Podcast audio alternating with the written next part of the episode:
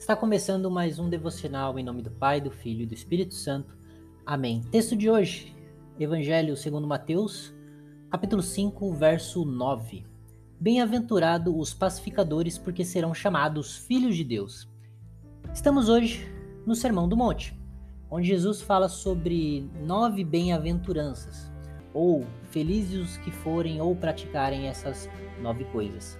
E entre as características que Jesus elogia, e traz como modelo está a de hoje, a dos pacificadores. Os pacificadores nada mais são do que aqueles que buscam a paz, aqueles que evitam os conflitos e tentam sempre a todo custo não fugir para evitar a fadiga, né, como diria Jaiminho, mas reconciliar as partes para que fiquem em paz. Algumas pessoas pegam o texto de Mateus 10, 34 e 35, que diz o seguinte: Não pensem que eu vim trazer a paz à terra. Não vim trazer paz, mas espada, pois vim causar divisão entre homem e o seu pai, entre filho e sua mãe, entre a nora e sua sogra. E usam esse texto para justificar uma postura agressiva e combativa contra todos que não estão de acordo com os seus interesses. É, essas pessoas usam o único texto onde Jesus disse que não veio trazer paz e esquecem de todos os outros textos onde Jesus é chamado de príncipe da paz.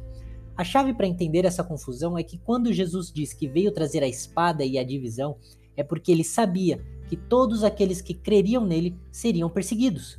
Jesus diz várias vezes que por não sermos do mundo, o mundo nos odiaria, nos perseguiria, e disse aos apóstolos que aqueles que os matassem estariam pensando que estavam fazendo a vontade de Deus. Jesus não veio trazer a espada no sentido de dominação, mas no sentido de que falaríamos o que o mundo odeia e por isso seríamos perseguidos. Por isso, no verso 36 mesmo, ele diz: Assim, os inimigos de uma pessoa serão os da sua própria casa. Jesus nunca pegou em, sua, em uma espada, e quando seus discípulos fizeram, Jesus tirou a espada da mão deles. E qual outro sinal maior para a paz do que a própria cruz de Cristo? Em Colossenses 1, versículo 20, nós lemos que: E que, havendo feito a paz pelo sangue da sua cruz, por meio dele, reconciliasse consigo mesmo todas as coisas, quer sobre a terra, quer sobre os céus.